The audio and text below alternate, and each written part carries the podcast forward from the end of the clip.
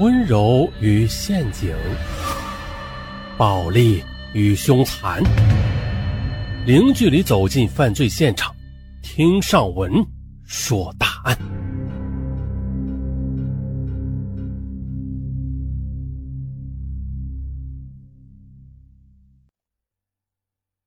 说是扬州当地一个美女少妇遇害，尸体下身赤裸。可是呢，少妇的阴部却遮盖着一把秸秆这为啥呀？啊，先说一下秸秆吧。啥叫秸秆啊？就是成熟的农作物的，比如说小麦、玉米，对，那那个它那个茎叶秸秆，对，秸秆那美女少妇遇害，尸体下身赤裸，并且还遮盖着一把秸秆这时候呢，刑警老杨，嗯，他又来了。这回刑警老杨很厉害，他就是根据这把秸秆最终抓住了凶手。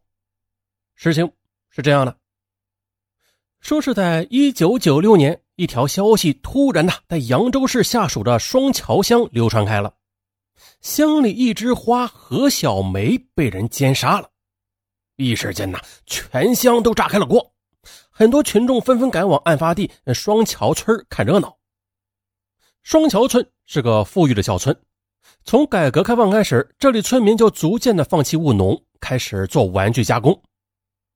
村内的玩具加工从单个家庭妇女开始做，逐步的又变成家庭作坊，又变成几个家庭联合作坊。到了九六年，一些人呢已经成立了中小型的工厂，开始直接从上海、广州甚至香港接加工订单，还了不得了。这村里有钱人也不少，一些光脚穿皮鞋的中年人都是带着昂贵的大哥大，还有开着崭新的摩托车。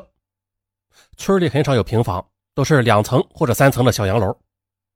洋楼里边堆满了香港、日本的进口电器，还有一些很值钱的红木家具。村里的妇女大多是穿金戴银的，年轻妇女则是从上海买时装，显得非常时髦。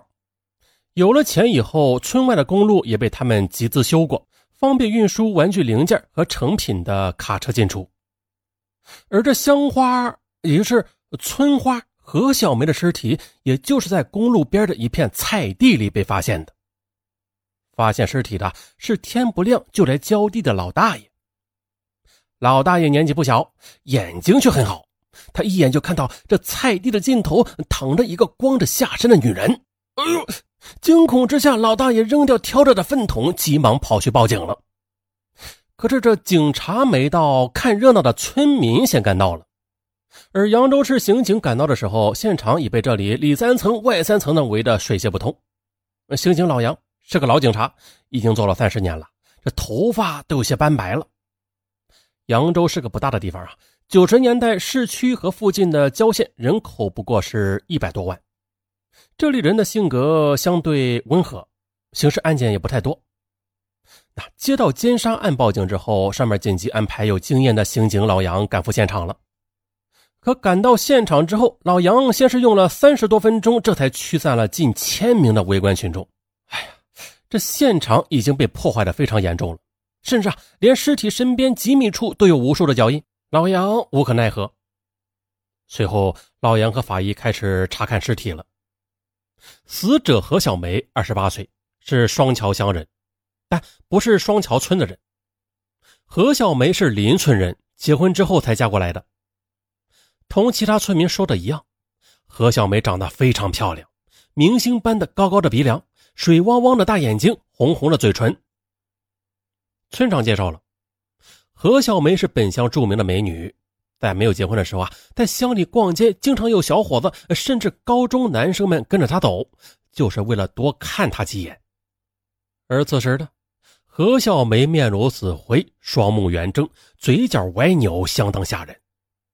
她的尸体已经出现尸斑，预计死亡时间已经超过十二个小时，也就是前一天的晚上遇害的。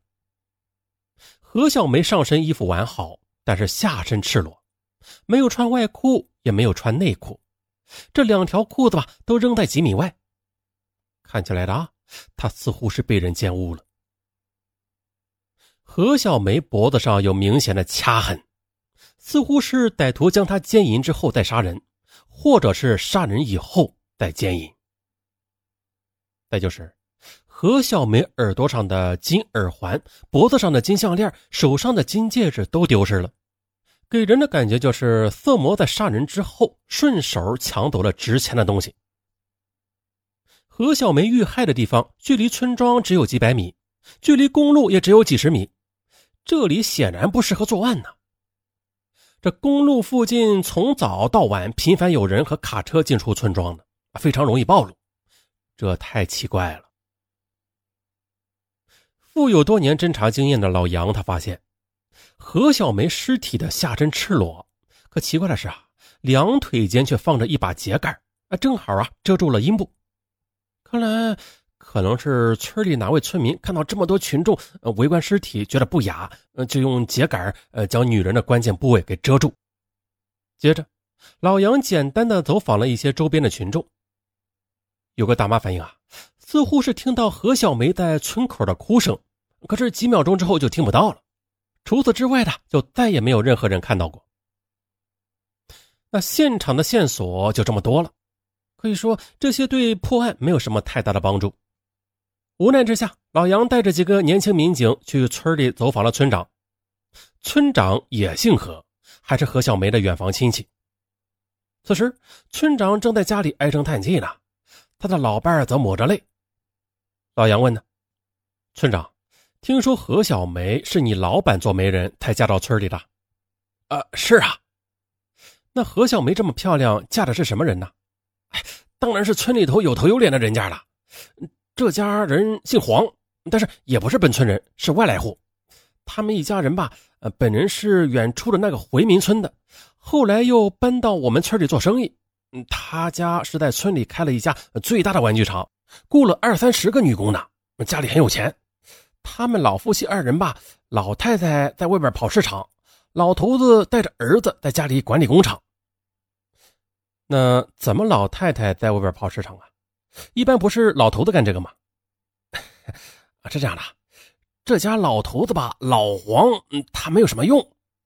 老黄长得倒是挺排场的，呃高高大大，可惜啊是做事太糊涂了，喜欢吃，喜欢玩，干不了这个。他呀也只能在家里管理工厂。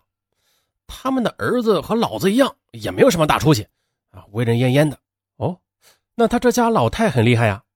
也不是什么老太，嗯，也就四十七八岁吧。这家老太姓马，是回民。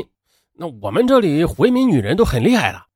这老太太吧，里里外外都是一把手，基本上啊就是一个人做了这些生意。她家改革开放之前是穷的叮当响的，那现在村里啊都有两栋小洋楼，还有两辆摩托车了。我还知道，在扬州市和上海都有几处门面房啊，啊，都是呃马老太太搞起来的。还有啥？这老太好厉害的，一般男人都害怕她。在八十年代那会儿，她去广州卖货，路上遇到几个男青年拦路抢劫，当时啊，全客车的男人都怕了，纷纷掏钱。可是这马老太却抢过一根铁棍，把一个男青年打得满脸是血，晕死过去。哎呀，其他的小子们都吓跑了。那你说这种人胆儿大又有头脑，他哪里不会发财呀？嗯，你们就把亲戚何小梅介绍给他儿子了？是啊。何小梅长得漂亮，性子又高傲，嗯，看不上一般人家啊。结果呢，一直拖到二十五岁都没有结婚。但是呢，我们乡下人女的二十二三岁不结婚，那就算晚的了。所以呢，当时何小梅是自己让我们帮忙介绍，最后啊，就把她介绍给了马老太家。何小梅吧，对这家也比较满意，毕竟人家有钱嘛。不过啊，后来何小梅看不上他家儿子，呃，觉得他性格很懦弱，见了爸妈大气儿都不敢出。呃，后来何小梅的肚子倒也挺争气的，嫁过来一年之后就生了一个儿子。哎呦，马老太特别高兴，当场就给了儿媳妇八千元的零花钱。民警同志，就是扬州市的工人，一个月这才多少钱呢？啊，也就二三百吧。哎呀，不过呀，何小梅这人很懒，不太愿意照顾孩子，那孩子都是何小梅的丈夫照顾。马老太吧也没有说儿媳妇什么，还花钱雇了保姆。那也就是说，婆媳关系还不错，啊，是的，马老太这人挺好的。她脾气虽然大，但是为人很正直啊，有钱不吝啬，还经常贴补村里一些贫困户和没有儿女的老人。啊，对了，去年马老太门口一个邻居五保户的老头死了，呃，他的远房亲戚都不管，还是马老太出钱给他办的后事啊，风风光光的花了不少钱。刚才不是说了吗？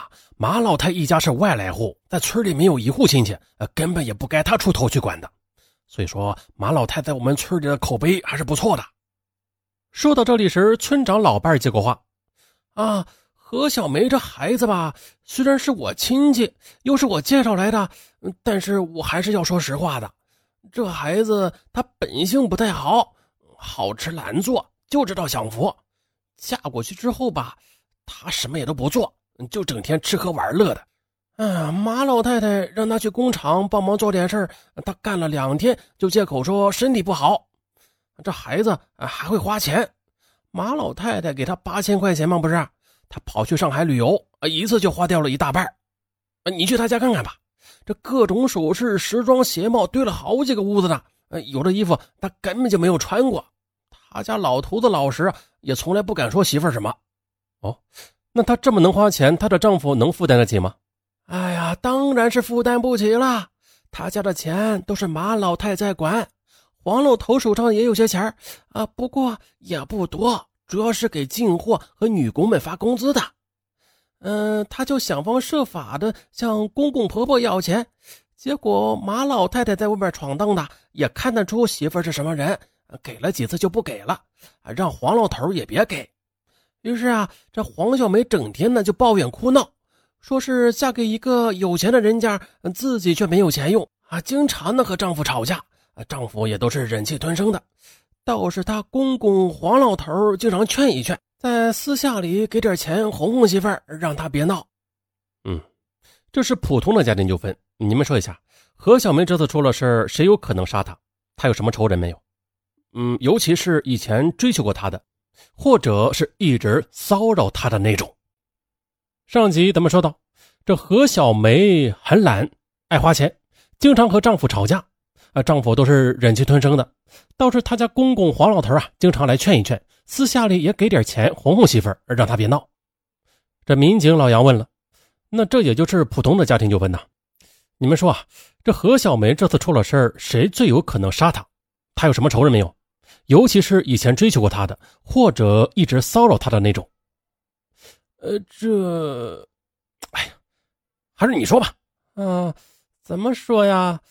这何小梅吧，是咱邻村的，名气挺大的。她之前吧，有个男朋友是他们村的复员军人，两人谈了好多年了。我听说呀，这期间何小梅不断的让男的买这又买那的，啊，花了男的好多钱。最后，何小梅又嫌这个男的穷，呃，要他在扬州市区买婚房，啊，还要给一大笔彩礼钱，这才能嫁，啊，结果呀，人家借了钱，又买了婚房，还给了彩礼，欠了一屁股债。可没想到的，何小梅瞒着自己的爸妈和我们，又四处相亲，看上了马老太的儿子以后，那何小梅就把前男友给甩了，啊，还不肯退回彩礼，啊，这男的吧，当过兵啊，性子也烈。便去何家闹过几次，后来又要去法院打官司。这村长又接话了，他气呼呼地说：“哎呀，这小伙子啊，还找我们闹过呢，我们根本就不知道这回事啊，被他骂的莫名其妙的。后来吧，我们也挺恨何小梅的，这不是害我们吗？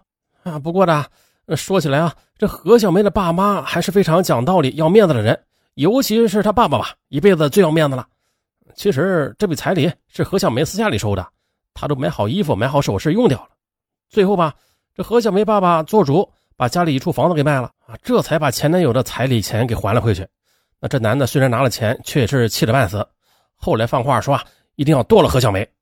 听说这何小梅是被人奸杀的，哦，那会不会是这人干的？就是为了报复？嗯，有这个可能。从村长家里出来，老杨立即让其他刑警去调查这个前男友。查出来，他现在是在扬州的一家国企治安科工作。老杨他们当天下午就赶到了这家国企，和这个男人见了面。这个前男友长得很英武，个子是一米八几，身体很强壮。那虽然退伍多年吧，他说话做事还是带着军人的样子。听说何小梅死了，前男友先是吃了一惊，随后笑了：“这贱货缺德事做多了，迟早这个下场。”哼，死得好。民警老杨说：“你先说说看，你昨天晚上在哪里？啊，我昨晚……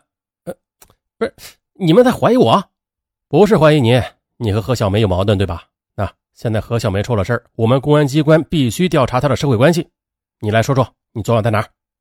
哦，我就在公司的宿舍。谁可以证明？是，我平时都是住单身宿舍的。呃，昨晚我下班去食堂吃了饭，打了半小时的篮球，然后就回宿舍看电视，然后就睡觉了。也就是说，你没有人可以证明？没人证明啊！但是我又没疯，我怎么可能去杀人呢？何小梅这骚娘们啊，你别看她这装的像个人模人样的，背地里浪的很。她和我谈朋友期间呢，竟然和不相干的男人打情骂俏的啊，说不定还是搭上了哪个野男人呢，又骗了人家，被人报复杀了也有可能啊。那你有什么证据？没有，我就是猜的，猜。我跟你说吧，你有作案时间，你之前还放话说要多睡何小梅。是你说的吧？呃，这调查完前男友，老杨安排一组民警监视他，防止他外逃，同时还给他抽了血，看看和何小梅身上的精液的血型是不是他的。啊，老杨刚回到公安局，王法医已经等他很久了。于是啊，王法医向老杨说出了尸体几个奇怪的情况：第一，何小梅下身赤裸，阴道啊也确实检测出男人的精液。不过，当时国内刚有 DNA 的鉴定技术，扬州还不能鉴定，只能送到南京去，还要几天的时间。第二，何小梅死因有疑问，脖子上有明显的掐痕，但是痕迹比较轻，似乎歹徒心存犹豫或者力气不足。正常来说，这种掐捏是不会致死的，死因不明。第三，何小梅上衣完整，头发梳理的也很整齐，都没有拉扯的痕迹。何小梅尸体上也没有伤痕。正常来说，即便是何小梅遭遇劫色的歹徒放弃抵抗，那身上没有伤痕是可能的。但是上衣和头发也不会这么整齐呀，这一点让人匪夷所思。听完法医的介绍，老杨也感到很疑惑。这个案子如果是何小梅的前男友报复杀人，以他那么壮的身体，随便一下子就能掐死人。何况啊，作案地点又是非常靠近公路的村庄的地方，那前男友应该要尽快的将何小梅杀死，以防止喊叫被路人听见的。那么他怎么可能轻轻的去掐捏呢？这力量甚至不致命啊，这不符合逻辑。再就是，如果真是前男友袭击何小梅，那两人本来就有矛盾，前者还多次的说要杀了他，再加上何小梅一旦见到长期没有见的前男友，那在夜晚突然出现，一定会高度的戒备啊。大声呼喊，甚至搏斗，这尸体就不可能整整齐齐的。而实际上呢，却没有任何的搏斗痕迹，也没有听人说听到过何小梅的喊叫，只有人听到几声哭声。这岂不是怪事啊？有哭的时间，为什么不大声喊呀？扬州是个小城市，法医水平有限，所以啊，将尸体部分器官和 DNA 的样本送到南京江苏省公安厅的法医中心继续检测。总之吧，看起来前男友有作案的时间和动机，但这却有很多疑点没有弄清。嗯，就在老杨狐疑的时候，这时候啊，这个前男友突然主动的找到公安局，说要反映情况。老杨接待了他。前男友说：“哎，有个情况啊，我本来是不想说的，但是现在你们怀疑我，还派人盯梢，我只能说了，我知道是谁杀了何小梅。你知道谁干的？她老公。”嘿，戴了绿帽子，自然要杀老婆了。你这说何小梅外边有情人？当然了，这骚娘们不是东西啊。我和何小梅是一个村子的，就是她老公家的邻村。她老公村挺富裕啊，我们村又比较穷，很多我们村的女孩子都嫁到这个村了。我表姐也是。你们也知道，我和何小梅以前闹的是一塌糊涂，期间嘛还差点打上了官司呢。当时我为了要回彩礼啊，让我表姐盯着何小梅的一举一动。结果，就有了意外的收获了。你表姐发现何小梅有情人，是谁？这 这我就不知道了。大概是半年前吧。她老公捉过一次奸。我听表姐说啊，她老公挺没用的，整天被何小梅骂得狗血喷头。平时吧，何小梅也不让老公随便的碰，碰了就要零花钱或者要东西。我我我跟你说啊，有一段时间呐，她老公两个月都没有不是你好好说。啊啊，有一段时间呢，她老公两个月都没有碰过何小梅了，觉得事情不对。有一次呢，她老公从工厂回来，发现，哎呦，这何小梅的床乱了，上面还有一些男人体液的痕迹，他就知道老婆偷人。她老公烟归烟呐，但是不是笨蛋呐？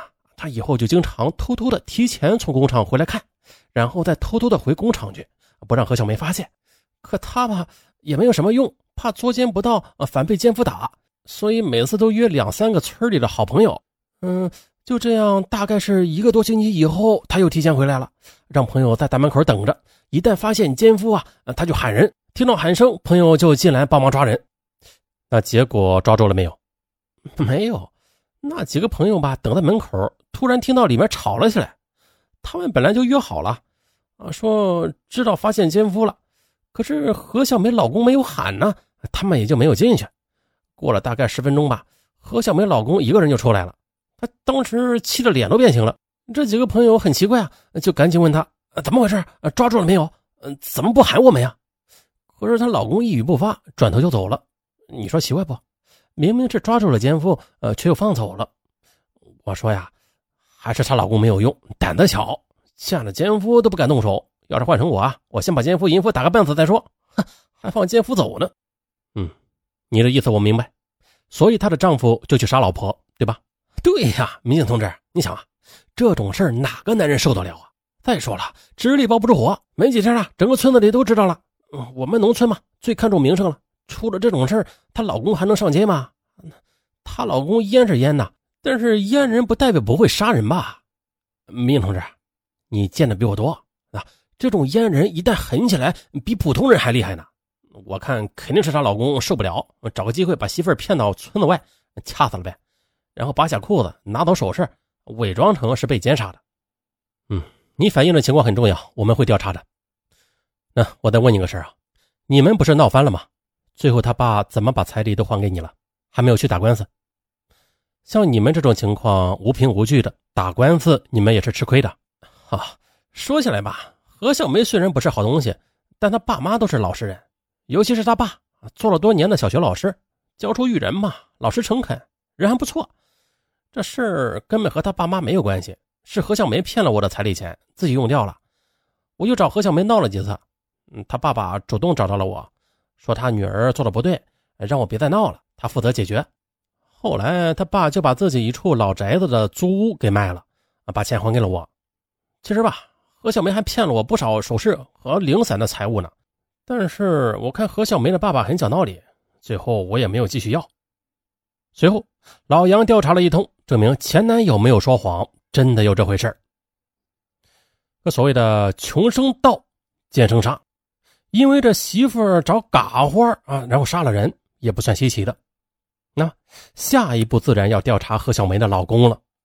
当晚，何小梅的老公被请到公安局，这确实是一个很焉的男人，个子不高，人也瘦弱。